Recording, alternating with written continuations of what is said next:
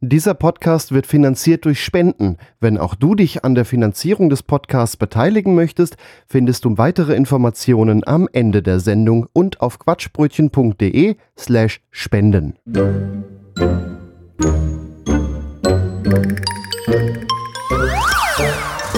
Podcastlabel.de Quatsch. Quatsch. Quatsch, Quatschbrötchen. Das Magazin für Comedy, Satire Quatsch. Spaß und beste Unterhaltung. Herzlich willkommen zur 93. Ausgabe vom Quatschbrötchen. Mir wie immer gegenüber der Matthias. Und mir gegenüber ist der Gregor. Hallo. Ja, und heute sind wir nicht in unserem Studio, denn erstmal sitzen wir uns wirklich gegenüber. Meistens haben wir ja nur eine, eine kilometerlange Leitung zwischen uns, aber heute sind wir an der Mosel in Ediger-Eller im Weinhaus Kirch und uns gegenüber sitzen Martin und Bernhard. Guten Tag. Guten Tag. Hallo zusammen. Ja, ich möchte euch auch hier bei uns begrüßen im Weinhaus Kirsch, hier an der äh, Mosel.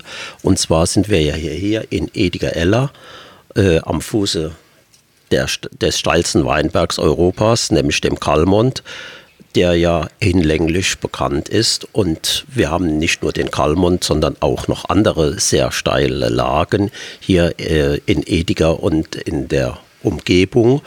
Und wie man hier bei uns sieht, sieht man jetzt sehr schön auf die grünen Weinberge. Und deswegen lasst uns auch den Ausblick genießen. Ja, der Bremer Kalmont ist das noch nicht, der ist ein paar Kilometer weiter. Ich bin da mal durchgewandert, das macht unheimlich Spaß, da über Leitern klettern, über Stahlseile, also man hält sich an denen fest, während man an der Klippe entlang kraxelt. Das muss man mal gemacht haben hier als Tourist, oder? Auf jeden Fall. Und zwar kann ich das nur empfehlen im zeitigen Frühjahr. Dann wächst auch, äh, dann sieht man auch die, äh, den, die Bäume von dem roten Weinbergspfirsich. Im, um Ostern rum, dann blüht der. Ein Augenschmaus ist das, wenn man sich dann umdreht und da sich das anschaut. Aber man kann auch natürlich zu jeder anderen Jahreszeit durchgehen, außer natürlich im Winter. Schön ist es immer. Ja. Das ist ja eigentlich eine Comedy-Satire-Sendung, die wir hier machen, das Quatschbrötchen. Und jetzt haben wir so gedacht, hm, mit Wein, was kann man daraus machen? Und wir haben hier äh, noch ein Buch liegen, das heißt Weinwissen für Angeber von Carsten Sebastian Henn. Mit dem Autor werden wir uns auch nachher nochmal unterhalten. Der hat uns aber erlaubt, aus diesem Buch ein bisschen großzügiger zu zitieren. Und ich habe dieses Buch gelesen und dachte, das ist eigentlich ein komplettes Manuskript für eine Sendung. Oder Das- wie siehst du das, Matthias? Das haben wir uns zu Herzen genommen und wir werden aus, mit diesem Buch quasi richtiggehend arbeiten, weil in diesem Buch viele schlaue Sachen äh, stehen. Aber es ist Ja, eben nicht nur. Weinwissen, genau, da ist nämlich der kleine Hint da dran, der kleine Hinweis, Angeberwissen. Es ist auch ein bisschen spaßig und es ist spaßig formuliert. Und ähm, hier kann man ja prima im Dialog, Di- Dialog treten, auch mit unseren Winzern hier nach dem Motto, stimmt das so, was hier steht, oder ist das Ja. ein bisschen zu ins Witzige nach dem Motto, wenn das nach Erde schmeckt, ist das dann wirklich so? Das kann man dann mal alles genauer besprechen heute. Ähm, Also ja. ganz konkret wollen wir Wir- ein paar Rebsorten zum Beispiel durchnehmen. Weinbeschreibungen, das ist ja auch so ein Thema. Und wir bekommen eine Weinprobe. Und wir Das ist bekommen eine Weinprobe. Also heute dranbleiben. Ihr könnt beim Zuhören ein paar Weinwissensangeber werden. Und Nur äh, verlosen können wir leider keinen Wein. nee, das machen wir mal Den nicht. müsst ihr dann noch selber zum Kühlschrank gehen. Also es ist eine Sendung mit Weinschwerpunkt. Liebe Hörerinnen und Hörer, machen sich ein Glas Wein voll, dann wird die Sendung, dann geht, dann geht die runter wie Öl, So wie wir in aus. Hessen sagen. Ja, wir haben jetzt eine Flasche auf dem Tisch. Was haben wir denn da für einen Wein? Und zwar haben wir hier einen Rivana, und zwar ein Rivana Trocken, Qualitätswein. Das ist äh, eine Rebsorte, die hier an der Mosel am zweithäufigsten angebaut wird, direkt nach dem Riesling. Und dieser Müller-Thurgau, der wird hier trocken ausgebaut, in diesem Fall. Das ist jetzt aus dem letzten Jahr, aus dem Jahre 2021. Unterschied gegenüber dem Riesling ist, dass dieser, diese Rebsorte, der Rivana, wesentlich weniger Säure hat und dadurch für viele empfinden den als sehr mild und, äh, und können den trinken äh, sehr gut trinken, weil er eben etwas weniger an Säure hat. Deswegen sage ich einfach mal an dem Glas, man die drei Sachen, die man immer macht, schauen, riechen, schmecken. Schauen, wie ist die Farbe hier bei diesem Wein. Der Müller-Thurgau, der ist so blassgelb und dann schütteln wir ihn, dann kommen hier so der Duft, das Aroma wird frei. Man merkt, dass es auf jeden Fall schon mal ein sehr junger Wein ist, was ja typisch für den Rivaner ist. Den sollte man ja jung trinken. Und dann, ehe wir da noch viel jetzt drüber sprechen, Ich muss aber gerade nochmal einhaken. Sie sagten eben gerade äh, Rivane und dann Müller-Thurgau. Ist das dasselbe? Müller-Thurgau wird der, äh, wurde der früher genannt. Die Rebsorte ist erfunden worden oder erfunden worden, kann man schon sagen, ist eine Neuzüchtung und zwar die erfolgreichste Neuzüchtung äh, auf der ganzen Welt. Äh, und zwar ist die 1882 äh, erfunden worden von dem äh, Hermann Müller aus Togau in der Schweiz. Und daher trägt sie den Namen Müller-Thurgau. Heutzutage wird er eher als Rivaner bezeichnet. Ja, dann wollen wir mal probieren. Ja, zum Wohle. Zum Wohle.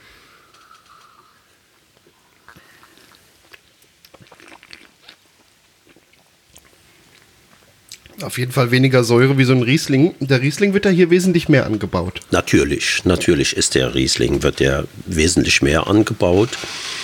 Äh, aber die beiden Rebsorten, Riesling und Müller-Thurgau oder Rivaner, ähm, die sind also die häufig, äh, häufig angebauten Rebsorten hier an der Mosel, genauso wie deutschlandweit.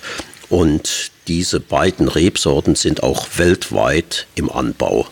Ein schöner Sommerwein, würde ich sagen. Ja. Auf jeden Fall. Ist, ist frisch, ja, ja, richtig. Ein Wein, den man gut gekühlt, abends gerne auch ein Gläschen oder auch mehrere auf der Terrasse trinken kann. Ähm, schmeckt mir jetzt auch ein als jemand, der lieber die lieblichen mag.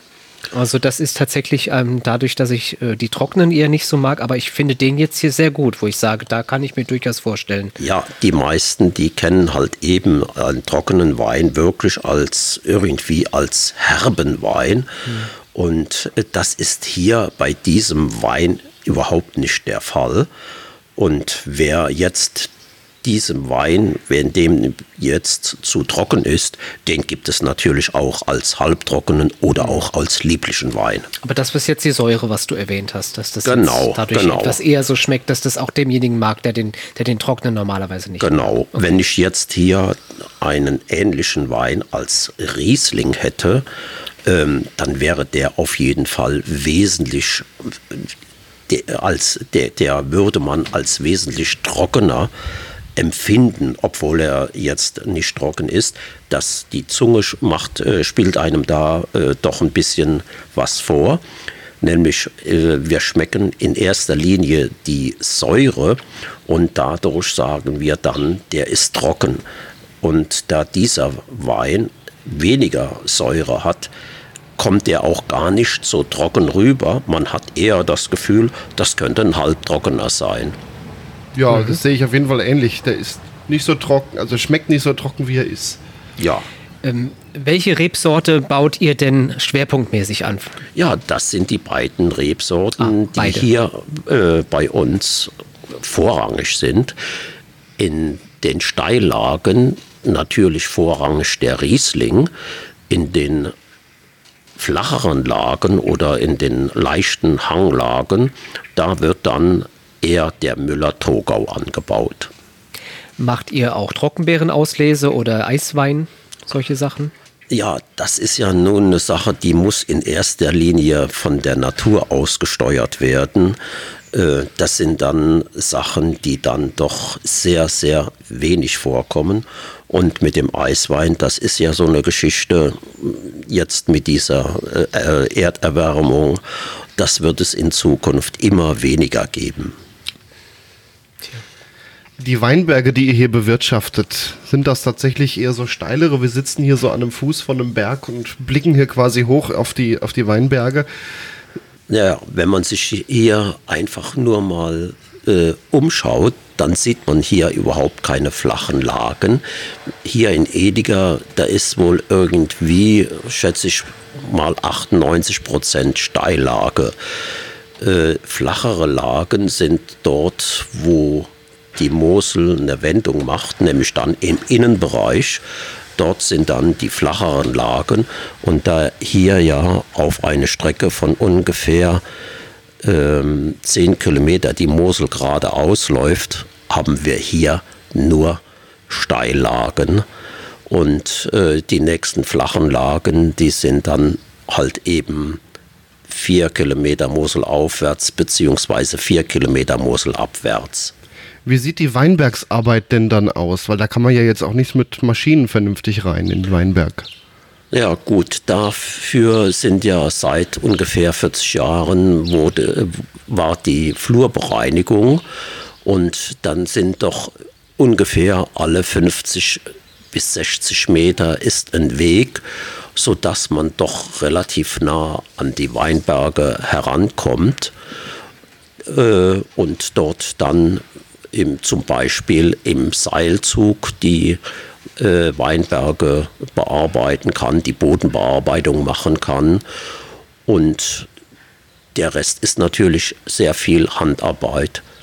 Schneiden, binden, aufbinden im Sommer und dann natürlich auch die Weinlese. Also viel Handarbeit, obwohl man mal was dafür getan hat, dass es ein bisschen einfacher geht. Mit Seilwinde jetzt zum Beispiel Unkraut mähen oder sowas, das dürfte ja dann schon leichter geworden sein dadurch. Auf jeden Fall. Das kann man aber auch nur in den äh, äh, leichteren Hanglagen machen. In den Steillagen, die wir jetzt hier äh, sehen, lässt sich das nicht machen. Das, da geht es nur mit dem Flug dann im Direktzug über die Seilwinde mit einem Traktor. Der Wein war ganz gut. Ich denke, wir werden im Laufe der Sendung noch einen weiteren probieren. Wir widmen uns jetzt erstmal dem Thema, was eigentlich Wein überhaupt ist. Dafür zitieren wir jetzt weiter das Buch Weinwissen für Angeber von Carsten Sebastian Helm. Matthias, ich frage dich jetzt einfach mal so, was ist denn eigentlich Wein? Wein ist Wasser, also fast. Deshalb ist Jesus biblische Wandlung auch gar keine große Sache. Das können Sie auch. Mit einem kleinen Tütchen. In diesem sollte aber vor allem Alkohol sein. Wenn Sie als Weinangeber die Stimmung kaputt machen und zugleich gebildet erscheinen wollen, sollten Sie anmerken, dass Wein chemisch betrachtet Ethylalkohol in einer wässrigen Lösung, bestehend aus Zucker, Säure, Estern und Laktaten ist. Prozentual sieht das etwa so aus. 83% Wasser, 12 bis 15% Alkohol, 1% Glycerin, 1% Fructose, knapp 1% Säure, so ein bisschen anderer Kram und 0,001% Bukett- und Aromastoffe. Und die Zahl, die sollte man sich wirklich merken. Denn dieser lächerliche Prozentsatz von 0,001% ist für fast alles, außer dem Alkohol, eben zuständig dafür, für das, was wir am Wein so lieben. Jetzt fragen wir uns aber, kann man das trinken? Ja, im Prinzip ja. Manche, also vor allem die Weinindustrie, behaupten sogar, es sei gesund. Wofür genau? Für eigentlich alles. Also vor allem für das Herz, das wird gerne herangezogen. Männer sollten jeden Abend zwei Gläser Wein trinken. Frauen nur eins. Also was weniger chauvinistische, denn biologische Gründe hat. Aber wer trinkt Wein schon der Gesundheit zuliebe? Mit solchen Leuten sollen sie sich nicht unterhalten. Das ist einfach der falsche Grund. Wein sollte trinken, wer seinen sozialen Status verbessern will oder ein Hobby braucht, über das sich gut dozieren lässt. Wollen Sie wirklich krank in Ihrer Weinrunde? Sollten die nicht lieber irgendwo ordentlich kuren? Um jetzt mal auf die Ausgangsfrage zurückzukommen, Wein darf getrunken werden. Meist ist dies nicht schädlich, wobei Alkohol natürlich ein Nervengift ist, das manchmal bei ausgiebigem Konsum zu langfristigen Schäden führen kann fragen wir uns nun weiter, was ist eigentlich der Unterschied zwischen Rot- und Weißwein? Die Farbe. Natürlich, es gibt noch eine andere Unterschiede, aber so wird weißer Wein anders hergestellt als roter. Hier ist das Wichtigste in Kürze. Fast alle Weintrauben haben durchsichtigen Fruchtsaft, auch die roten. Die Farbe kommt durch den Kontakt des Mostes mit den roten Traubenhäuten in den Wein, denn dort stecken die Farbstoffe und zudem noch Tannine, also Gerbstoffe, die manche Rotweine so komisch pelzig machen. Das sollte jetzt ein bisschen reichen, schließlich wollen Sie ein Angeber werden und kein stinknormaler Weinkenner. Vergessen Sie jetzt, was wir gerade über Rot- und Weißwein erfahren haben. Denn genau über dieses Thema sollten Sie nie, nie, nie reden. Jeder Weinkenner geht davon aus, dass der andere darüber Bescheid weiß. Schneiden Sie diesen Themenkomplex an, outen Sie sich als Anfänger, der gerade erst einmal darauf gestoßen ist. Dann ist es vorbei. Lizenzentzug, Abstieg, Reamateurisierung. Witzig ist, viele Weinkenner, Journalisten und Kritiker können ohne hinzuschauen Rot nicht von Weißwein unterscheiden. Und das ist kein lapidarer Spruch, sondern die Wahrheit. Versuche mit undurchsichtigen Schwarzgläsern haben bewiesen. Natürlich gibt es Weine, die klar zuzuordnen sind, aber auch eben viele andere. So sieht es aus. Aber kann man Wein eigentlich auch zum Essen trinken? Man kann Wein auch zum Origami trinken, also äh, Wein kann man eigentlich immer trinken. Es sei denn, man trinkt gerade etwas anderes. Als Weinangeber sollten Sie Ihren Gästen stets Wein servieren. Zu jedem Gang, sowie als Aperitif und Digestiv. Es gibt dicke Bücher darüber, welchen Wein Sie mit äh, welchem Gericht äh, kombinieren sollten. Um sich nicht zu blamieren, sollten Sie zu jedem Gang zwei verschiedene Weine anbieten, sodass sich jeder selbst ein Urteil bilden kann. So machen Sie nichts falsch, haben Spaß dabei und am Ende des Abends eine strunzbesoffene Runde. Nun habe ich aber noch eine Frage. Darf ich denn Wein mit anderen Getränken mischen? Unter keinen Umständen. Stellen Sie sich vor, Wein würde explosieren, wenn Sie ihn verunreinigen. So lässt sich das gut merken. Die Wahrheit ist, egal was Sie in den Wein kippen, Sie bringen ihn damit um. Die Feinheiten eines Weines, seine Ausgewogenheit und seine Persönlichkeit sind futsch. Dann ist es auch egal, ob man Cola nimmt, Orangensaft oder Hühnerbrühe. In den Wein wird nichts hineingeschüttet. Auch keine Eiswürfel, auch nicht, wenn sie aus Wein sind. Nur geistige Nichtschwimmer tun so etwas. Sie nicht. Das ist ein absolutes Nein. Ohne Ausnahme. Und an der Stelle möchte ich unseren Winzer Bernhard nochmal was fragen. Wie stehst du denn eigentlich zum Thema Weinschorle? Naja gut, Weinschorle ist auf jeden Fall eine Alternative zum reinen Mineralwasser. Nämlich Weinschorle ist ja Wein mit Mineralwasser und das ist auf jeden Fall besser als reines Mineralwasser. Klare Ansage, ja. Klare Ansage. Kommen wir nun zum weiteren Teil unserer Weinprobe. Die macht jetzt der Martin mit uns. Martin, was haben wir denn da Schönes? Genau, jetzt haben wir hier wieder einen trockenen, allerdings einen Riesling trocken. Beim Riesling, wie schon eben gesagt worden ist, ist dort typisch, dass er etwas mehr säurehaltiger ist, wobei man auch da etwas mit spielen kann, dass der Riesling auch ein bisschen mehr oder weniger Säure hat. Und bei diesem schönen Wein ist, wenn wir ihn gleich probieren, merken wir, dass er auch einen leichten Zitrusgeschmack hat. Und es ist auch wieder ein Wein vom letzten Jahr. Was für eine Möglichkeit habt ihr, um die Säure zu beeinflussen, ob das die bisschen weniger wird? Ja, bei dem Riesling ist es wichtig, ähm, nachher in der Reifephase im Oktober, da haben wir dann kühle Nächte, äh, morgens oft genug äh, so ein, äh, äh, eine Nebelphase bis 10, 11 Uhr. Dann sind die Trauben eingehüllt mit etwas Tau und dann kommt so ein, äh, dann kommen die Sonnenstrahlen durch. Und wenn das dann so ein richtig schöner, warmer Tag wird, so ein richtig schöner goldener Oktobertag, das gibt dann nochmal äh, mehr Öchsle. Bei so einem schönen Tag, da sagen wir, heute hat der Wein nochmal oder die Weintraube nochmal ein Grad Öchsle hinzugewonnen. Und wenn das dann mehrere schöne Tage sind, vorausgesetzt ist natürlich, dass die Traube gesund ist, man lässt sie dann hängen in diesen Steillagen und die tanken dann richtig die Sonne in sich auf und die werden dann umso süßer und man hat dann, wenn es eben schön ist, nachher eine Spätlese, ein wunder, wunderbarer Wein und dann nimmt man natürlich die letzten Sonnenstrahlen mit und lässt den Wein auch noch einige Tage länger an dem Stock hängen. Man wird belohnt mit einem Spitzenwein dann in diesem Jahr, sofern die äußeren Umstände das alles mitmachen. Es darf natürlich keine Regenperiode kommen, sonst ist wieder alles futsch.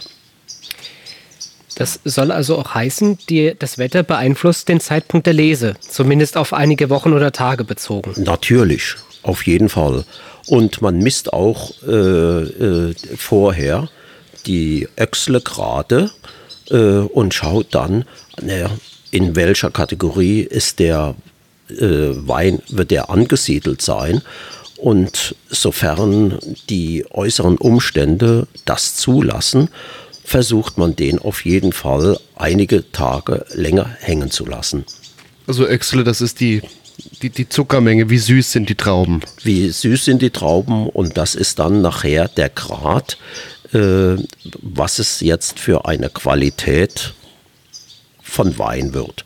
Ist es ein Qualitätswein oder ist es eine Spätlese oder gar, wenn, wenn es ein super Jahr ist, auch eine Auslese nicht nur ein super Jahr, das muss auch dann eine super Lage sein, nämlich äh, eine ausgesprochene Südlage, dann ist das auf jeden Fall äh, durchaus möglich. Und wie hier in Ediger Eller, wir haben hier Südlagen, das erkennt man einfach daran, dass die gegenüberliegende Seite, die ist bewaldet und das ist die Nordseite. Und in verschiedenen anderen Bereichen äh, sieht man, wenn die beide Seiten mit Weinstöcken bestockt sind, dann ist es West- und Ostseite. Und wir haben hier Südhanglage, das ist dafür prädestiniert. Dann wollen wir mal dran riechen. Riecht auf jeden Fall schon ganz anders wie der, wie der Müller-Thurgau oder Rivana. Genau, da haben wir einen ganz anderen Geruch. Ist auch etwas heller von der Farbe her. Kleines Stimmt, bisschen. der andere, der war, aber der war so ein Tacken hellgrüner und der hier geht so leicht mehr ins Gelblichere.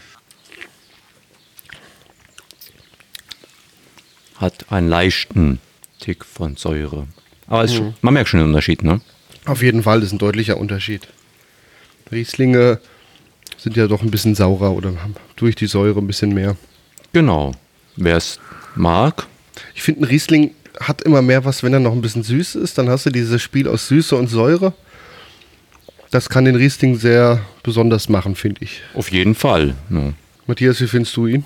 Bist Ja. du schweigsam? Ja gut, weil wie gesagt, ähm, wenig Kompetenz, ne? Aber ja, klar, auch ich merke, ich, wirst du hinkriegen. auch ich merke den Unterschied der Säure, definitiv, ja. Aber ich, ähm, ich persönlich würde tatsächlich eher den Rivane als Alltagswein für mich persönlich sagen, als den jetzt. Aber das ist, wie gesagt, ist ja ein reiner persönlicher Eindruck. tatsächlich aber auch so mein Eindruck. Ich bin bei Riesling tatsächlich sehr wählerisch. Was aber nicht heißt, dass ich es schlecht finde. Ja, eben, natürlich nicht. Gut ist er trotzdem. Hin und wieder mal, aber da würde ich den anderen tatsächlich mehr bevorzugen. Natürlich ist alles eine Geschmackssache. Ne? Wie ist das bei euren Kunden? Was kaufen die am meisten oder welcher Wein geht am meisten rüber? Unterschiedlich. Also manche, die, also man kann es gar nicht genau sagen. Also die meisten bevorzugen doch den Müller-Thurgau. Ja. Ja, vielleicht ist das mehr so der Alltagswein. Möglich. Vielen Dank für die Weinprobe an diesem Riesling. Danke. Quatsch. Quatsch. Quatsch. Quatschbrötchen. Jetzt sitzen wir hier schon die ganze Zeit zusammen, haben verschiedene Gläser Wein vor uns gehabt, aber eins haben wir noch nicht geklärt. Wir haben nicht die Regeln beachtet. Ja, und da hat der äh, Carsten Sebastian Henn in seinem Buch auch ein Kapitel gewidmet, die goldenen Regeln zum Weintrinken. Matthias fängt an. Reden Sie stets mit der Nase im Glas. Das äh, sieht zwar wenig vorteilhaft aus, vergrößert aus ungünstigen Blickwinkel ihr, Blickwinkel Ihr Riechorgan maßgeblich, unterstreicht aber Ihren gewissenhaften Ansatz. Mann, hast du einen Riesenzinken. So in der Art könnte die Aussage dann klingen. Sie sind immer ganz nah an den Dingen dran. Nichts lenkt sie ab. Es muss aussehen, als hätte sich ihre Nase im Glas auf schmerzhafte Weise verkeilt. Zeigen Sie allen, mit welchem Ernst Sie bei der Sache sind. Sie kennen keinen Schmerz. Schließlich geht es nicht darum, nett ein Glas Wein zu trinken. Hier wird gearbeitet. Üben Sie Wein ausspucken aus großen Höhen und treffsicher. Nichts ist peinlicher, als den guten Wein gleichmäßig über den dreifach geknüpften Perserteppich Ihres Gastgebers zu verteilen. Üben Sie zu Hause mit Wasser in Ihrem Zahnputzbecher, bis der Gaumen schmerzt. Es lohnt sich. Auch praktisch ist der Wassernapf Ihrer Katze oder Ihres Hundes. Sie sollten allerdings prüfen, in welcher Laune Ihr Schoßtier ist, bevor Sie in den Napf spucken. Manche Tiere könnten einem das unverständlicherweise übel nehmen. Sowas auch. Machen Sie sich stets Notizen, die niemand lesen kann. Notizen wirken kennerhaft. Schreiben Sie jedoch um Gottes Willen niemals deutlich. Wenn Sie das nämlich machen, geben Sie anderen Gelegenheit, Ihre Meinung zu kritisieren. Schreiben Sie deshalb extrem unleserlich. Es sollte allerdings noch als mitteleuropäische Schriftsprache erkennen bleiben. Äh, Je mehr Sie schreiben, umso besser. Verteilen Sie keine Noten. Die lassen sich nämlich bei jeder noch so akademischen Handschrift erkennen. Bei einer Eins kann man auch nicht einfach so viel falsch machen wie nötig. Weinkenner fachsimpeln gerne über Punktzahlen für Weine. Das ist eine Falle. Behaupten Sie, es wie der große Weinkritiker Hugh Johnson zu halten. Wein ließe sich nur beschreiben, aber nicht bewerten. Hugh Johnson zu erwähnen, kommt immer gut. Die anderen werden Sie in Ruhe lassen und sich wegen ihrer Bewertungen gegenseitig zerfleischen, bis sie am Ende des Abends noch als einziger vollständig erhalten sind. Sagen Sie niemals zuerst etwas über einen Wein. Warten Sie immer erst ab, was die anderen sagen. Die ersten Worte über einen Wein sind wie die ersten Schritte auf einer alten, klapprigen Holzbrücke über eine 200 Meter tiefe Schlucht im burmesischen Urwald. Es ist mehr als zweifelhaft, ob sie trägt. Also schicken Sie doch einfach Ihren Reisebegleiter voraus. Sie sichern derweil den Rückzug ab. Lassen Sie also zuerst jemand anderen etwas sagen und danach halten Sie sich weiterhin bedeckt. Warten Sie erst ab, wie die Gruppe reagiert. Stimmt diese zu oder vernichtet sie den vorlauten Vorprescher? Erst dann schließen Sie sich an. Spezifizieren Sie, wenn er Zustimmung geerntet hat.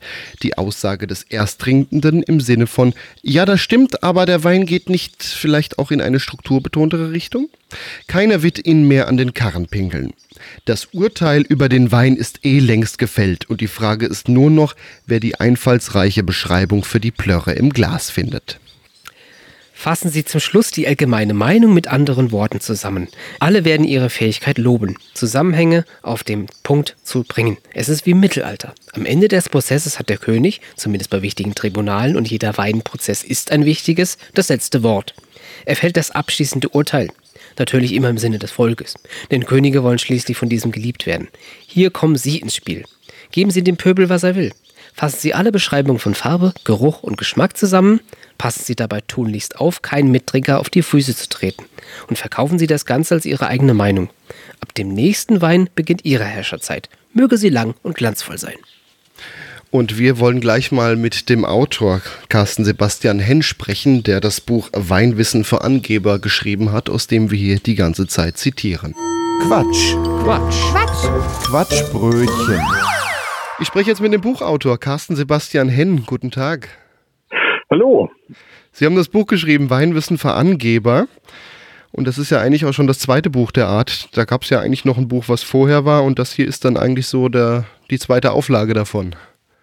Genau, genau. Also es hieß auch mal Hens lustige Weinschule und dann ist es, äh, also ich glaube ursprünglich war es Wann müssen wir Angeber, dann die lustige Weinschule, weil der Verlag sagte ja für Angeber, das klingt ja so ein bisschen, ne, ob sich da jemand auf den Schlips getreten fühlt. Ähm, und dann haben wir es aber wieder zurückgeschraubt, weil ich sage, ach, also das nennen wir Angeber, äh, so ist es ja auch äh, angedacht und äh, das ist jetzt auch dabei geblieben. Wie kam es denn zu dem Buch? Ach, das war, glaube ich, pure Notwehr von mir, dass ich, äh, dass ich durch mein durch mein Sein in der Weinwelt äh, einfach auch auf so viel so viel Schein und so viel so viel Gerede getroffen bin, äh, dass ich dachte, da musste mal was zu schreiben. Und es gab einfach so einige Sachen, wo man merkte, das wird immer in die Runde geschmissen und du weißt eigentlich, dass derjenige keinen Schimmer hat von dem, was er da redet. Und das wollte ich mal so ein bisschen demaskieren und aber auf eine lustige Art. Ähm, und ähm, ja, dann ist das Buch rausgekommen und was mich immer wundert, ist, dass Leserinnen und Leser mir sagen, ja, sie würden so viel lernen äh, aus dem Buch. Es wäre eigentlich für sie wie so, ein, wie so ein Einstieg in die Weinwelt. So war es ja eigentlich gar nicht gedacht. Aber umso schöner, wenn es auch so funktioniert, dass man es liest und lachen kann und hat nach, zum, zum Schluss wirklich auch noch was mitgenommen äh, zum Thema Wein. Ja, es sind ja einige Fakten auch drin im Buch, äh, die Sie wahrscheinlich auch rausrecherchiert haben, dass da kein Blödsinn drin steht. Man kann durchaus was Ja. lernen daraus. Das ist gut, ja. Nee, das ist schon, äh, das ist schon auch viel Recherchearbeit gewesen und bei jeder Auflage ist es auch immer auf den neuesten Stand gebracht worden. Also gerade was so die, die Weingüter äh, angeht, die man kennen muss, da muss man einfach auch mit der Zeit gehen und gucken, wer ist jetzt gerade in äh, und wer ist vielleicht wieder out. Ähm, da gibt's ja auch noch sehr, sehr unterschiedliche Trends und äh, da habe ich immer wieder geschaut, dass das auch alles äh, Hand und Fuß hat. Nein, man darf sich da nicht blamieren. Also das ist natürlich so, dass auch wirklich viele echte äh, Weinfreaks das Buch lesen und wenn man dann Fehler macht, dann kriegt man ihn immer wieder bei Weinproben aufs Brot geschmiert. Deswegen passe ich da höllisch auf, dass da auch ja alles stimmt. was machen Sie sonst so oder was schreiben Sie sonst so? Sind Sie da irgendwie in der Weinwelt zu Hause und verfassen so Weinkritiken oder? Auch ja, also ich bin ja, ich habe ja in, in Australien äh, Weinbau studiert ähm, in Adelaide und arbeite jetzt seit ja sind das schon 25 Jahre äh, für das Weinmagazin Vinum. War bis Anfang des Jahres Chefredakteur, dann habe ich mich da zurückgezogen, äh, weil die Schriftstellerei mein zentrales Standbein ist und viel viel mehr Zeit äh, äh, eingenommen hat, weil meine letzten beiden Romane sehr erfolgreich waren zu einer großen Freude. Und das bedeutet viele Ausgangslizenzen, viele Interviews da auch. Und ähm, das ist einfach sehr viel mehr an Arbeit geworden. Aber ich bin weiterhin weinjournalistisch tätig. Ich äh, sitze in Juries von, von Weinpreisen. Ich, ich verkoste Weine, beschreibe die, äh, bewerte die. Und also die Weinwelt, die wird immer mit mir verbunden sein. Das ist halt die große Leidenschaft. Und ähm, das jetzt schon wirklich seit, seit vielen Jahrzehnten, seit ich in der Schulzeit erstmalig einen Wein getrunken habe. Und zwar nicht neben der Schule, sondern in der Schule quasi, weil ich habe einen Chemieaufbaukurs gehabt und der Lehrer hat mit uns tatsächlich, man mag es nicht glauben, die alkoholische Gärung durchgenommen und ist mit uns an die A gefahren, also wie in der Feuerzangenbowle. Und da hatte ich die erste Weinprobe meines Lebens. Und ich war total, das war richtig geflasht. Ich dachte, Mensch, das ist doch aus Trauben, wieso riecht das eine nach Brombeeren und das andere nach Vanille und das nach Kokos und das nach Leder, das kann ja gar nicht sein. Und meine Mitschülerinnen und Mitschüler fanden es super, irgendwie unter schulischer Aufsicht trinken zu dürfen. Und ich schnupperte an dem einen Glas und an dem anderen Glas und, und dachte, Mensch, das, das begeistert dich. Also wirklich vom ersten Schluck an kann man sagen, war ich von Wein begeistert und das hat, hat, hat mich seitdem nicht losgelassen. Also die anderen dachten, warum kippt er das nicht einfach runter? Wir dürfen jetzt hier offiziell trinken und er fängt da an, genau. zu schnuppern. Genau, das dreht doch gut. Hör mal, je mehr, desto besser, hau weg. Und äh, ich, äh, ich schnupperte dann daran und ich glaube, die dachten, ich habe sie nicht mehr alle. Ja. Das heißt, auch heute können sie noch nicht normal Wein trinken, sondern mehr am Riechen wie am Trinken wahrscheinlich. Das ist tatsächlich automatisch. Also, dass ich, wenn ich einen Wein habe, ich erstmal dran, dran rieche und den schwenke, das, das kriege ich nicht raus. Und es ist sogar so, wenn ich eine lange Weinprobe hatte, also am Tag in der Jury gesessen habe und sitze abends mit dem Bier oder dem Wasser da, dann ist das so automatisch, dass ich das Bier oder das Wasser auch schwenke, äh, weil es einfach so in, mein, in meiner Muskulatur drin ist. Also das nicht ist, mal das äh, Feierabendbier können Sie mir nochmal trinken. Nein, nein, nein. Daran erkennt man, glaube ich, dann den, den Weinkritiker, der schwenkt alles.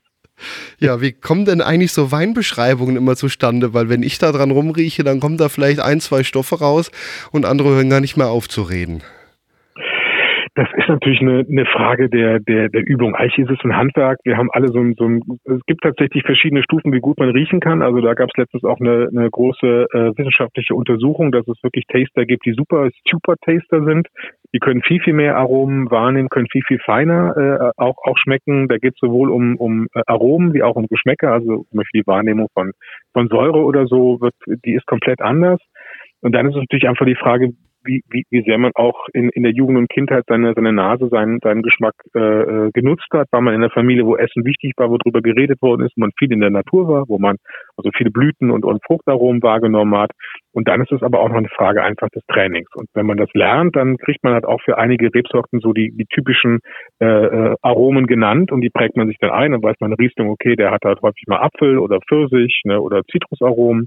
Und dann, wenn man einen Riesling im Glas hat, sucht man automatisch erstmal in diesem, diesem äh, Register, äh, ob was davon da ist. Und dann muss man sich aber auch frei machen und gucken, was ist denn noch da und wonach riecht so ein Wein noch. Und dann kann man den äh, dann hoffentlich gut beschreiben. Und manchmal wird es dann auch ganz lustig, meiner Meinung nach. Ja. ja. das Buch Weinwissen für Angeber von Carsten Sebastian Henn, erschienen im Emons Verlag, kostet 14,95 Euro. Vielen Dank, Herr Henn. Danke Ihnen. Wir haben jetzt Rivana getrunken, wir haben jetzt Riesling getrunken, aber es gibt ja noch diverse andere Weinreben. Divers viele. Sorten, ja. Ähm, wollen wir doch mal ein paar durchgehen? Ich fange jetzt einfach mal an mit dem Chardonnay. Chardonnay ist out, baut jeder Bauer auf seinem Kartoffelacker an. Dass einige der größten Weine der Welt Chardonnays sind, fällt nicht ins Gewicht. Amerikaner trinken Chardonnay zu ihren Hamburgern. Sollen sie doch. Gewürztraminer. Gewürztraminer riecht eigentlich nicht nach Gewürzen, sondern nach Rosen. Das können frische Rosen sein oder verblühte. Es kann auch Rosenwasser oder Rosenseife sein. Aber bitte um die Rose herum kommen Sie nicht. Häufig sind Gewürztraminer, egal von wo sie stammen, pappig süß. Nur wenige Winzer verstehen es, sie im richtigen Maße süß sein zu lassen. Oder aber noch schwieriger, im richtigen Maß trocken. Die Rebsorte passt prima zu asiatischen Essen. Wenn Sie ein respektierter Außenseiter sein wollen, ist dies Ihre Rebsorte. Grauburgunder. Natürlich klingt der französische Name Pinot Gris gleich drei Preisklassen teurer. In nennenswerter Menge und Qualität wird Pinot Grigio in Deutschland, vor allem in Baden, in Italien als Pinot Grigio und im Elsass produziert. Die Weine präsentieren sich früher zugänglicher als die aus den Geschwistern Weißburgunder und Chardonnay, bekommen mit dem Alter aber gerne eine Bitternote.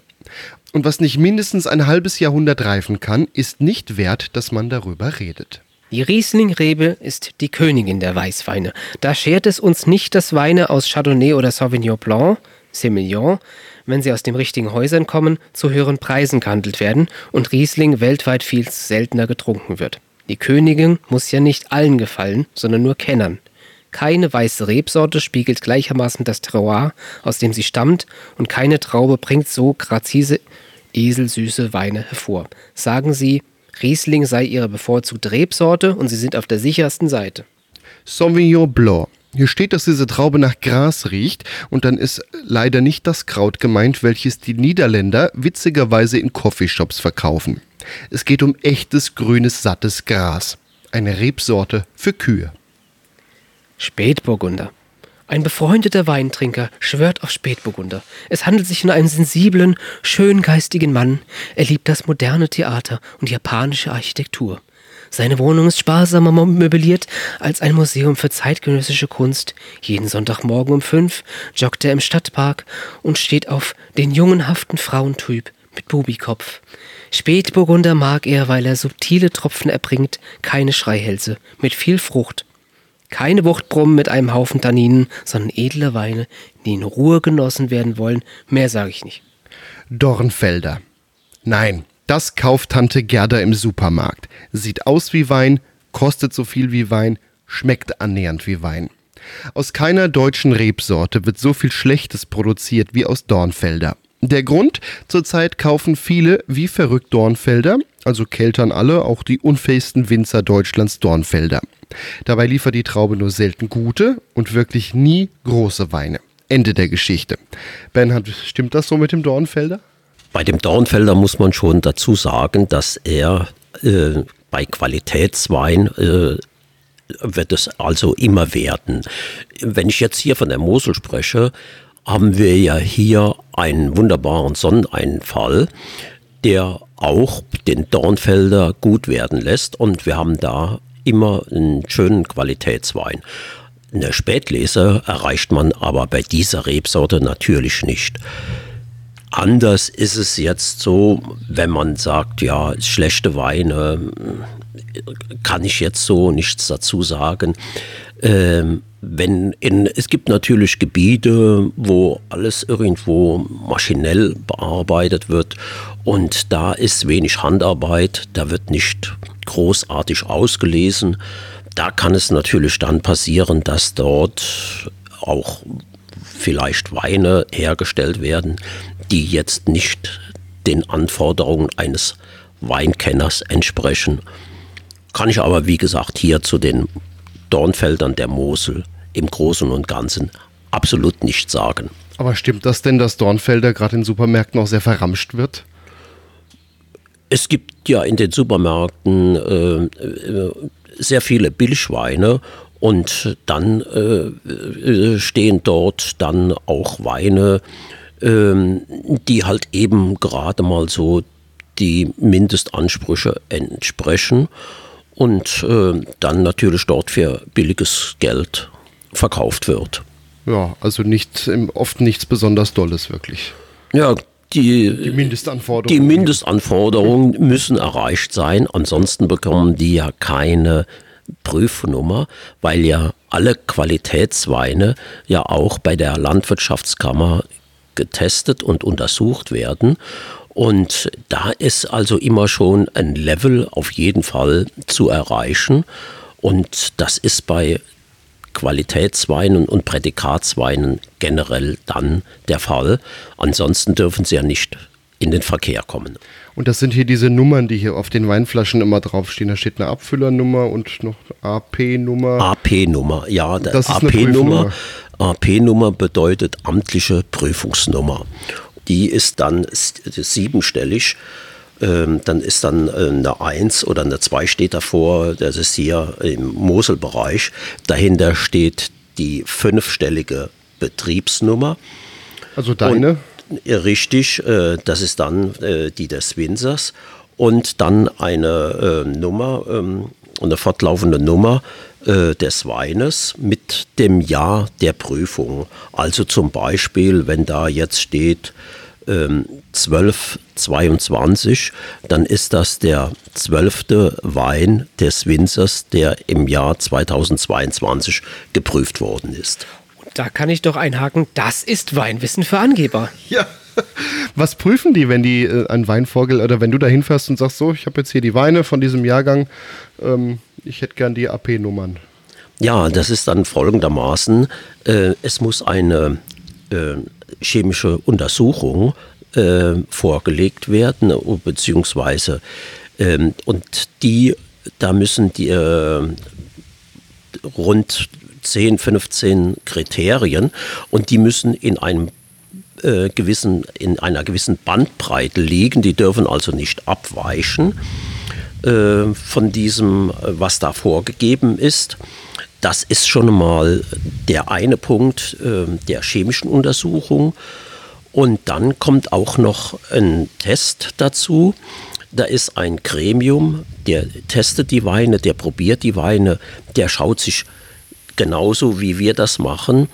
Äh, der schaut sich den Wein an, welche Farbe hat der, ist der typisch für diese Rebsorte, weicht der nicht ab. Ähm, dann äh, wird der an dem Wein auch äh, gerochen, also das Aroma wird wahrgenommen durch diese Tester. Und but, äh, last but not least, der Wein wird natürlich auch probiert. Und dann muss, äh, dann vergeben diese Tester äh, eine Punktzahl und ähm, dann muss eine Mindestpunktzahl erreicht werden. Wenn diese dann nicht erreicht wird, ist der Wein einfach durchgefallen und es ist kein Qualitätswein. Er wird eben abgewiesen. Was machst du dann im Zweifel, wenn das passiert? Kannst du nicht verkaufen?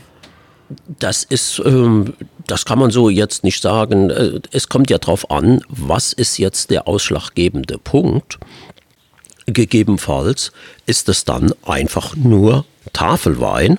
Ach so, eine Kategorie drunter dann einfach. Dann ist es einfach eine Kategorie drunter. Und dann äh, äh, kann er als Tafelwein in den Verkehr gebracht werden, wie das halt eben in vielen anderen Ländern der Fall ist. Man kennt ja aus anderen Ländern die Bezeichnung Vino Tavola, das ist ja dann Tafelwein, oder Vin de Table. Das sind dann halt eben Weine, die entweder nicht geprüft werden oder halt eben eine gewisse Qualität haben, aber nicht die Qualität eines Qualitätswein, wie wir das hier in Deutschland kennen. Also du gehst zum Weinlabor, bringst da die Analyse mit und gehst dann zu einer amtlichen Weinprobe, sage ich jetzt mal, und dann kriegt der Wein seine Zulassung und dann kannst du ihn als Qualitätswein verkaufen. So ungefähr. Ja, vielen Dank. Mittlerweile hat sich ja das Geräusch ziemlich verändert, wie man eine Weinflasche aufmacht. Martin, du hast den nächsten Wein dabei. Genau. Ich habe hier jetzt einen Riesling Spätlese halbtrocken Ja. von 2020.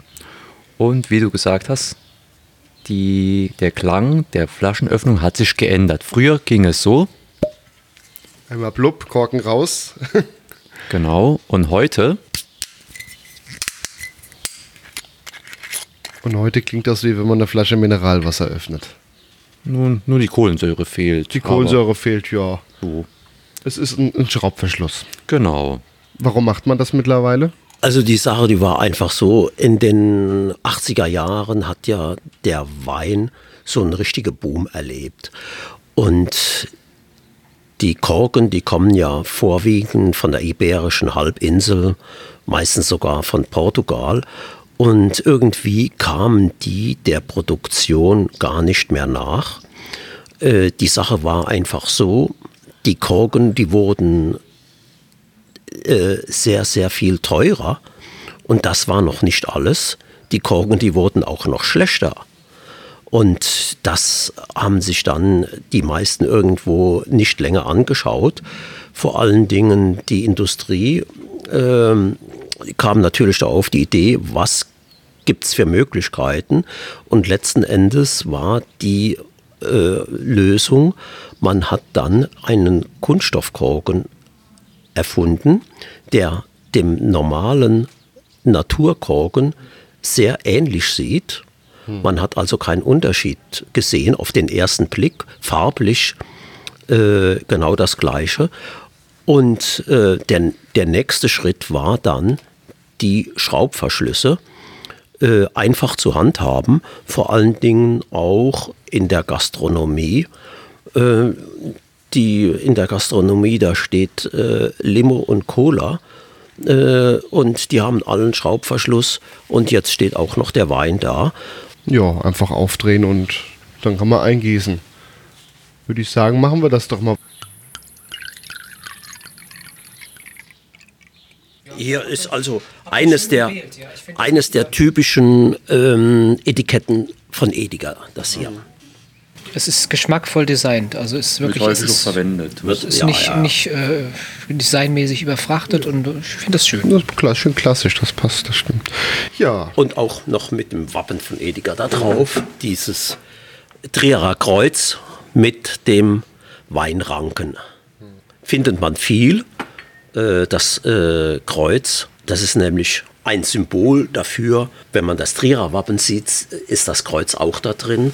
Und dieses Kreuz findet man auch öfters, äh, weil das Gebiet früher eben äh, von Trier aus regiert wurde. Und jetzt haben wir hier im Glas den Riesling Spätleser halbtrocken. Ist also ein typischer Moselwein der gehobenen Kategorie, ist nämlich eine Spätlese und äh, in Ausbauvariante äh, halbtrocken. Und den wollen wir uns jetzt mal anschauen. Eine leichte gelb-grüne Farbe. Und dann, wie immer, äh, wenn man Wein probiert, halt eben die Farbe, habe ich ja schon beschrieben. Und jetzt das Aroma testen. Richtig mit der Nase so über das Glas, nahezu in das Glas hinein, um die Geschmacksnuancen, die Duftnuancen richtig wahrzunehmen.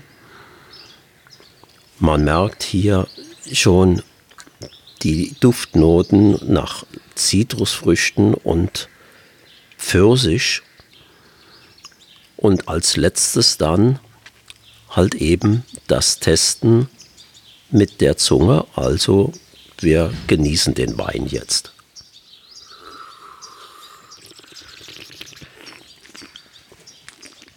ist auf jeden Fall schon mal ein ganzes bisschen süßer als der andere von vorhin. Ja, jetzt haben wir hier einen halbtrockenen. Der hat natürlich etwas mehr Restsüße wie der trockene, wie die trockenen Weine, die wir vorher hatten. Und was jetzt vor allen Dingen auch noch ist, jetzt haben wir eine Spätlese. Das bedeutet, in den Qualitätsstufen liegt er natürlich dann doch höher wie die beiden Vorgänger, nämlich das waren Qualitätsweine. Hier eine andere Art. Ist das schon die direkte Steigerung oder kommt da noch was dazwischen? Da kommt noch dazwischen noch Kabinettwein. Ja, also wenn man es mal so betrachtet, sind das also zwei Stufen, die wir jetzt höher liegen. Das bedeutet aber auch, dass, dass du ganz besonders, also dass ihr ganz besonders stolz seid auch auf den wahrscheinlich, dass er dieses Prädikat bekommen hat. Ja. Beziehungsweise, dass, es- dass er so gut geworden ist. Das ist richtig. Ähm, wenn man jetzt in das letzte Jahrhundert hineinschaut ähm, und betrachtet, äh, wie die Jahrgänge dort waren, waren doch einige Jahre, wo es irgendwie gar keine Spätlesen gab. Es gab dann doch äh, Jahre wie 1984, wo das Wetter überhaupt nicht mitgespielt hat. Aber seit den 2000er Jahren, wie gesagt, durch die Erderwärmung haben wir immer wieder Spätlesen und das war äh, früher nicht der Fall gewesen. Da gab es also mehrere Jahre, wo es überhaupt keine Spätlesen gab, auch nacheinander. Und äh, seit den 90er Jahren fast jedes Jahr äh, gab immer mal ein, zwei Jahre, wo ein Aussetzer war. Aber jetzt ist das irgendwie eine Konstante, dass man sozusagen jedes Jahr doch Spätlese erntet. Und so haben wir jetzt eins im Glas. Das ist natürlich eine schöne Sache. Früher war es eben eine, eine Ausnahme, dass man so etwas hatte. Heute ist es nahezu die Regel. Da soll nochmal einer den Klimawandel leugnen. Ist das so, dass man das als Winzer negativ im Kopf hat, das Jahr 1984? Dass das quasi für alle Winzer im Umkreis ein schwieriges Jahr war? Ich hatte das vorhin erwähnt. Es gab da äh, in den 80er Jahren mehrere Jahre. Da hat, hat man die Sonne wenig gesehen. Und äh, dann kommt es halt eben dann zu so einer äh, Situation, dass es in solchen Jahren in Anführungsstriche nur Qualitätswein gegeben hat. Also keine Spätlesen. Aber wie gesagt, die Erderwärmung, das ist jetzt nichts Positives für die Winzer, das muss man absolut unterstreichen. Es ist nur eines der Effekte, dass jetzt also Spätlesen gekommen sind. Äh, es kommt aber natürlich auch durch, die, durch dieses wärmere Klima auch ähm, Probleme auf uns zu, dass ähm, dass es fraglich sein wird, inwieweit und wie lange noch gewisse Rebsorten hier angepflanzt werden können. Und natürlich kommen auch diese Schädlinge, die im Mittelmeerraum schon beheimatet sind, schon seit früheren Zeiten, dass die dann auch hier auftauchen. Also wie gesagt, die Erderwärmung ist jetzt nichts Positives. Die hat also mehr negative Seiten wie positive Seiten. Werden wir irgendwann den Riesling vielleicht auch in Norddeutschland sehen? Dass er dann vielleicht da angebaut wird, wenn dem, wenn der dann da ja auch wachsen könnte? Naja gut, Weinberge gibt es ja überall, sogar in England. Also das äh, wird sich, könnte sich nach Norden hin ausbreiten, aber ich glaube, das wohl eher nicht. Das wird in diesen angestammten Regionen bleiben. Vor allen Dingen ist, ist es ja auch äh, gesetzlich vorgeschrieben, wo Wein angebaut werden darf. Ja, das könnte sich ja dann anpassen, eventuell. Natürlich. Vielleicht gibt es ja dann hier auch irgendwann Mittelmeersorten.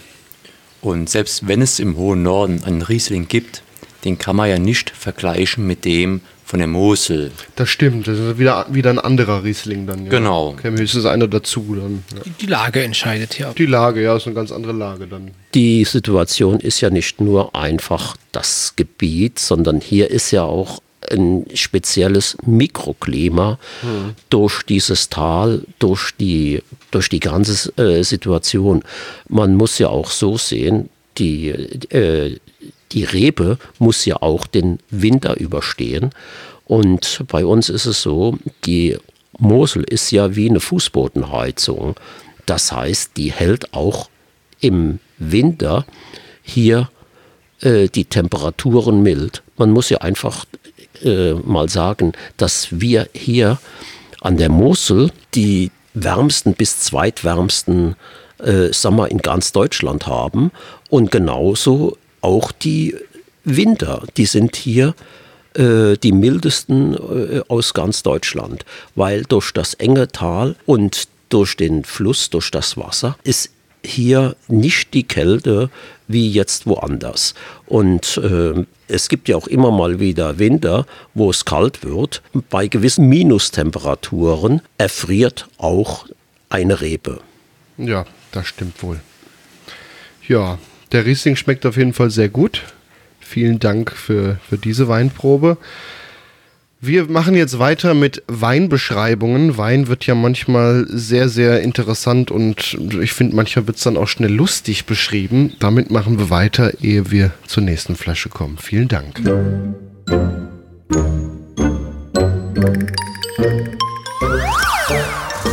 Podcastlabel.de Quatsch. Quatsch. Quatsch. Quatschbrötchen. Das Magazin für Comedy, Satire Quatsch. Spaß und beste Unterhaltung. Wir sind im Weinhaus Kirch in Ediger-Eller. Bei uns immer noch Martin und Bernhard Kirch, denen das Weinhaus hier gehört. Und wir widmen uns jetzt im letzten Teil dieser Sendung noch etwas mehr dem Buch Weinwissen für Angeber von Carsten Sebastian Henn. Und da ist ein sehr großes Kapitel drin über Weinbeschreibungen. Und äh, da werden wir jetzt einfach mal anfangen. Es gibt nämlich äh, Weinbeschreibungen, die vielleicht ein bisschen neutraler sind, positiv oder negativ. Wir beginnen jetzt mit den neutralen Weinbeschreibungen. Banane, Stachelbeer, gelbe Früchte, rote Früchte. Legen Sie los. Suchen Sie sich was im Obstladen aus. Es ist ja reichlich da. Je besser der Wein, desto mehr ist darin zu erriechen. Ganze Plantagen finden sich. In den meisten Weinkennerkreisen wird nicht widersprochen, wenn jemand eine Frucht riecht. Mit Gemüse und Fleisch sieht es dagegen anders aus. Katzenpisse. Ja, Sie haben richtig gehört. Katzenpisse. Genanntere Weinkenner kürzen es mit KP ab. Wird häufig synonym mit Cassis, also schwarzen Johannisbeeren, verwendet. Klinische Tests haben bewiesen, dass kein Wein wie Katzenpisse riecht, aber man könnte es denken, wenn man sie nicht direkt nebeneinander stehen hat. Ranzig. Obacht. Ranzig kann positiv wie negativ sein. Äußert ein Gegenüber diese Beschreibung, achten Sie auf den Gesichtsausdruck. Abscheu oder Wertschätzung? Eigentlich gibt es bei normalen Weinen, also kein Port, Sherry oder andere höherprozentige Säfte, nur ein Herkunftsland, das es auf ranzige Noten anlegt. Die Spanier. Sie bringen ihre Weine teilweise sogar ranzig auf den Markt. Die Theorie ist, dass dies den Wein komplexer macht. In der Praxis gibt es nur wenige Bodegas, also spanische Weinwirtschaften, denen dies gelingt. Bei allen anderen ist der Wein einfach nur ranzig und sonst nichts. Genau so habe ich mir den vorgestellt. Ob positiv oder negativ, bei dieser Aussage besteht keine Gefahr. Egal, wie der Wein tatsächlich ist. Sie haben es vorher schon gewusst. Wir kommen jetzt zu einer weiteren Weinprobe. Wir sitzen ja hier im Weinhaus Kirch in Ediger-Eller. Wir sind heute mal nicht in unserem regulären Studio. Das hört man vielleicht auch im Hintergrund. Hier gibt es manchmal Geräusche zu hören. Wie zum Beispiel das Aufmachen einer Weinflasche. Was haben wir denn jetzt hier als nächstes für einen Wein? Als nächstes haben wir hier nochmal einen 2020er. Allerdings einen Riesling Wein und zwar süß. Oh, Ja, wir steigern uns ja heute so ein bisschen auch in der Süße. Trocken angefangen, halbtrocken. Genau, das ist auch die Reihenfolge, die man auch grundsätzlich bei einer Weinprobe durchführt, von trocken Richtung Ries, äh, Richtung lieblich. Genau, und jetzt haben wir hier einen Qualitätswein Riesling. Moment.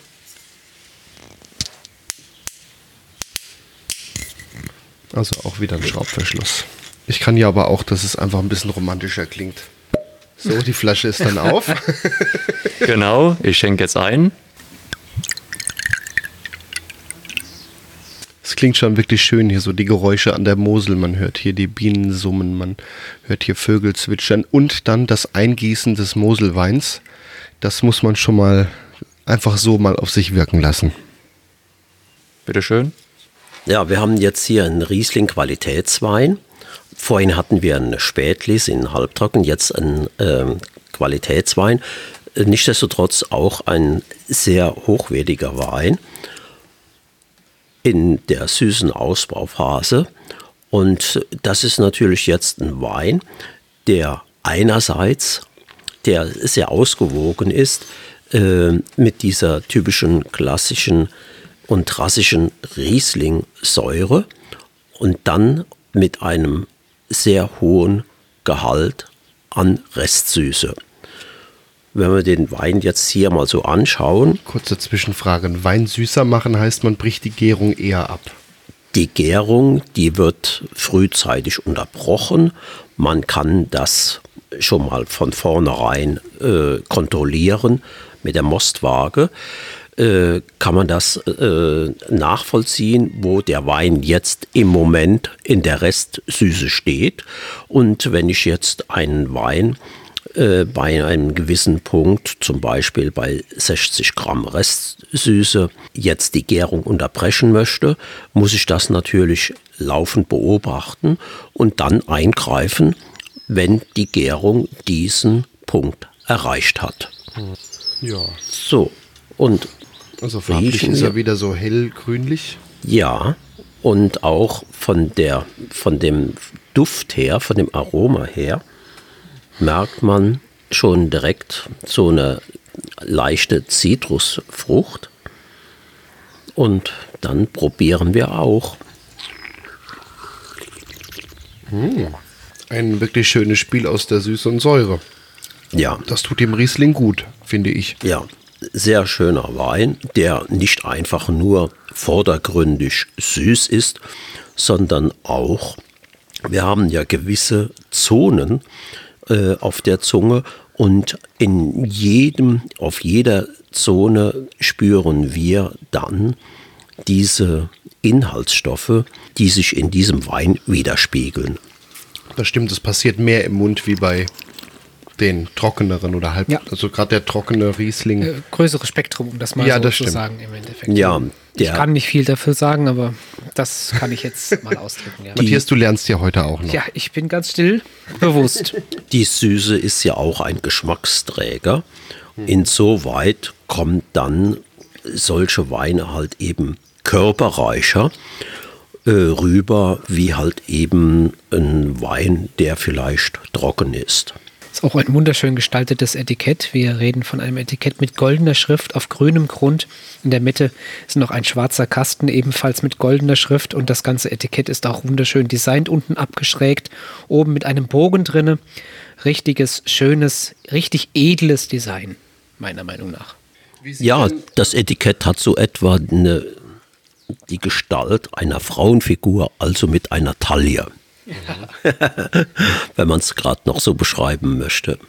Wie sieht eure Arbeit hier äh, aus mit dem Weinbau? Ihr macht das Ganze ja auch nur als Nebenerwerb. Wie verteilt sich das so im Jahr? Ja, das ganze Jahr über ist Arbeit im Weinberg.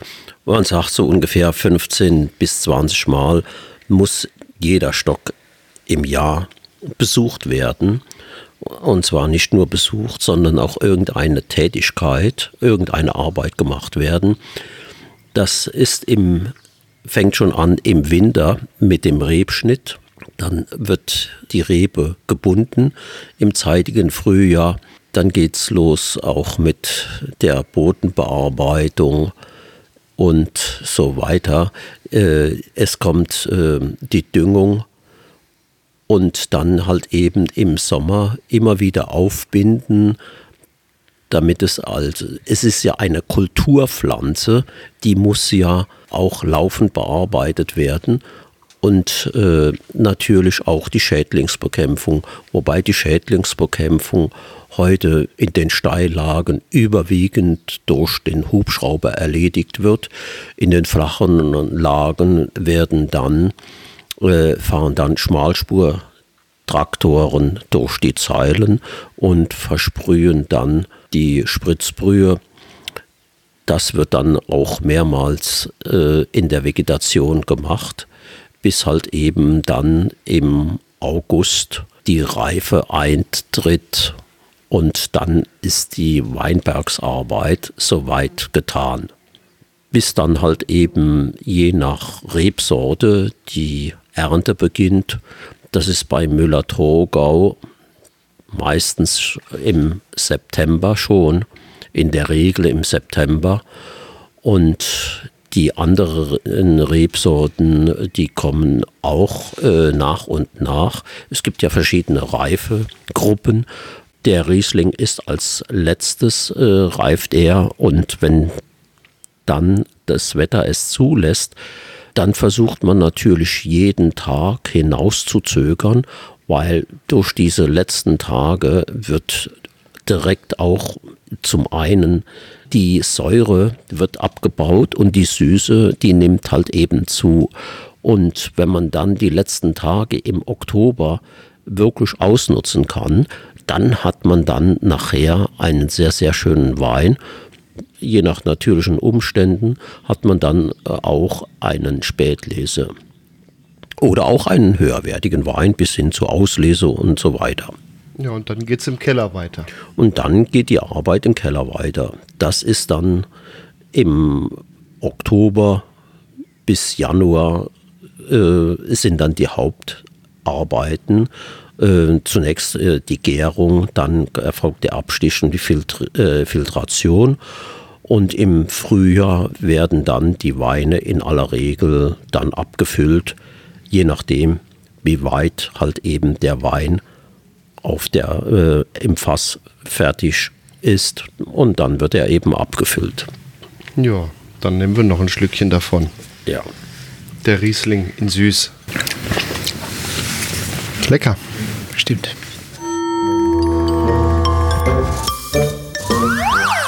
Wir kommen nun zu den positiven Weinbeschreibungen. Und das ist die einzige Sektion, in der wir nochmal unser Glas erheben können und noch gemeinsam einen Schluss genießen können. Nur in Genau. dieser Sektion Denn hier gibt es erbietet es fantastische der Weine. Anstand.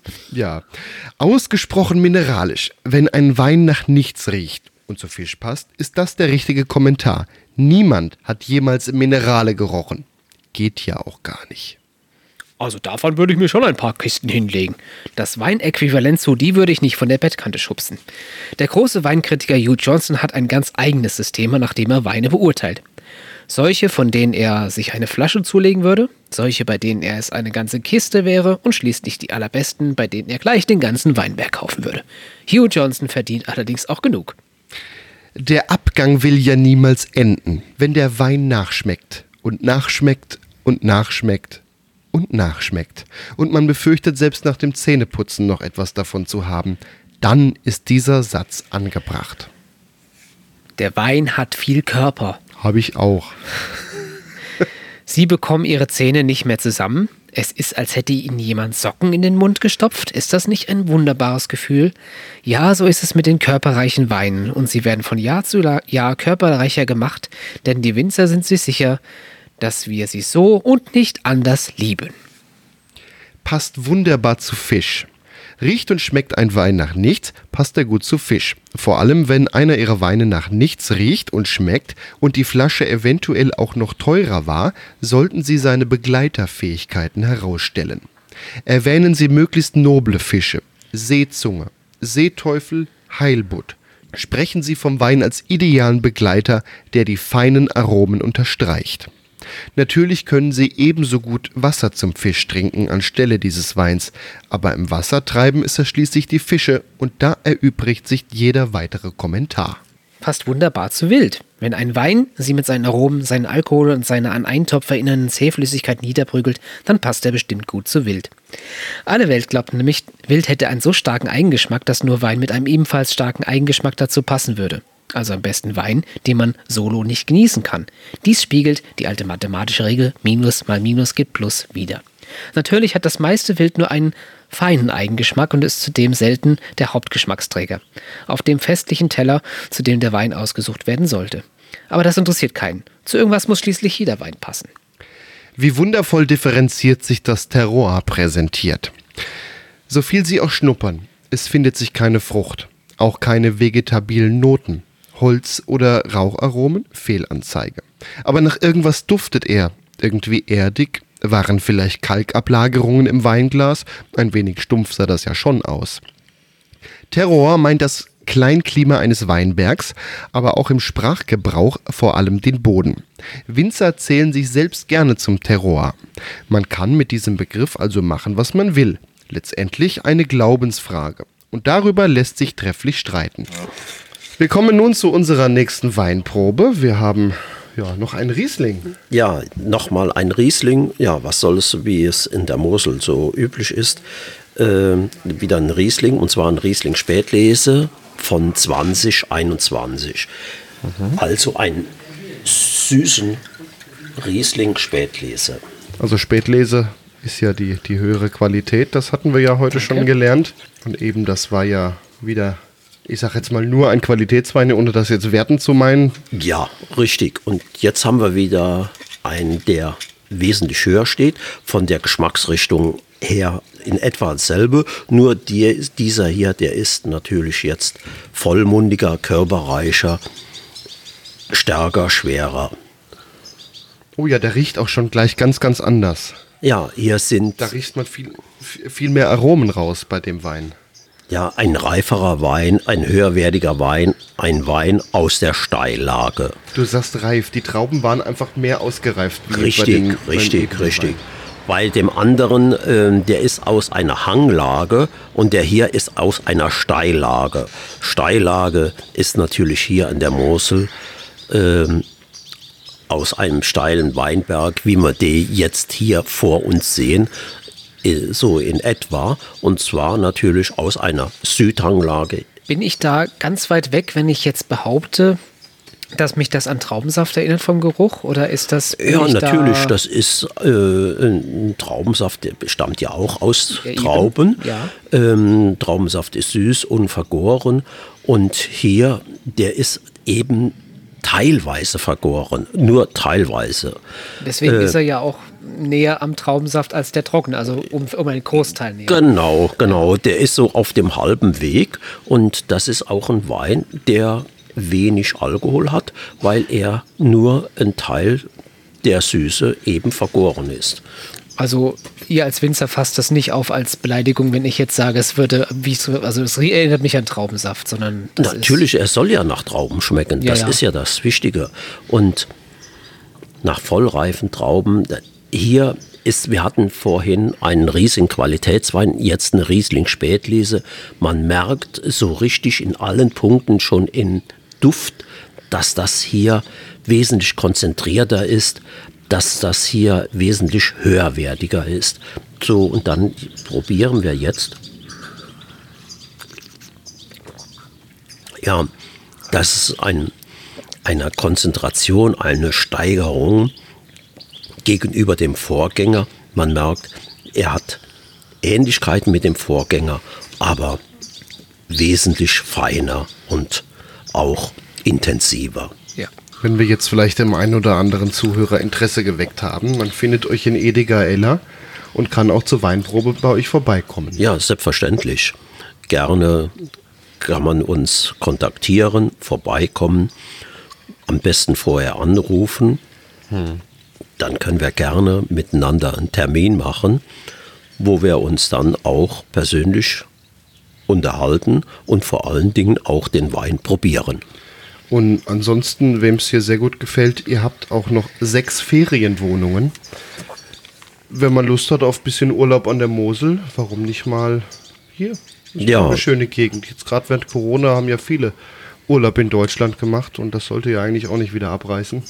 Ja, äh, Ediger Eller, wir wurden ja schon des Öfteren zum schönsten Ort der Mosel gewählt. Wir waren sogar der schönste Ort in Deutschland und haben auch im innerhalb Europas auch sind wir hier angetreten und haben einer der vordersten Plätze dort belegt.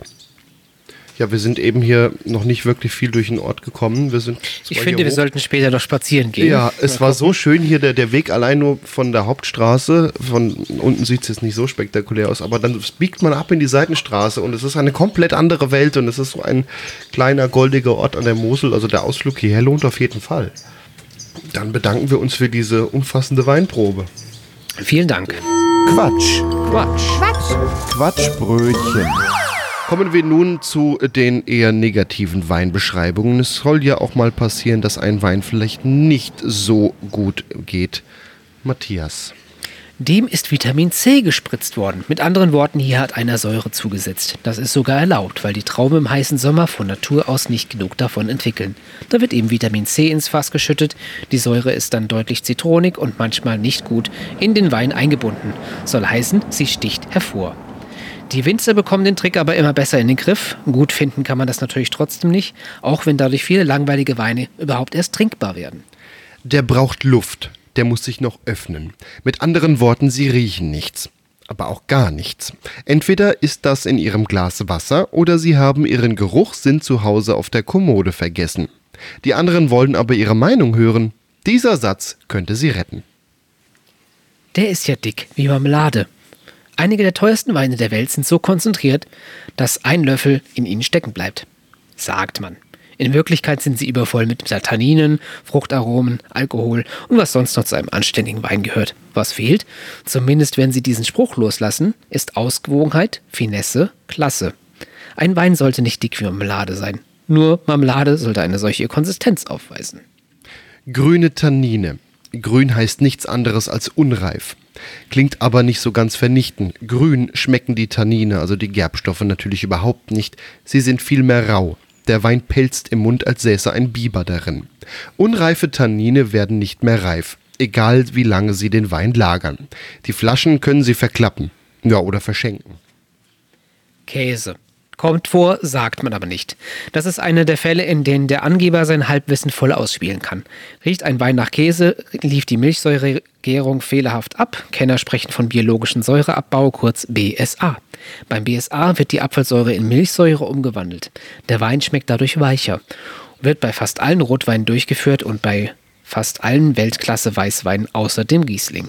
Haben Sie also Käse in der Nase, sagen Sie, hier hat einer schlampig gearbeitet. Der BSA ist total verunglückt. Hut ab. Kleber oder Nagellackentferner. Der Wein ist fehlerhaft. Der Winzer hat ihn zu schnell und bei zu hohen Temperaturen vergoren. Kenner sprechen von flüchtiger Säure. Leider flüchtet aber nicht nur die Säure, sondern auch ihre Nase. Und zwar weg vom Weinglas. Kork. Hm, heikel.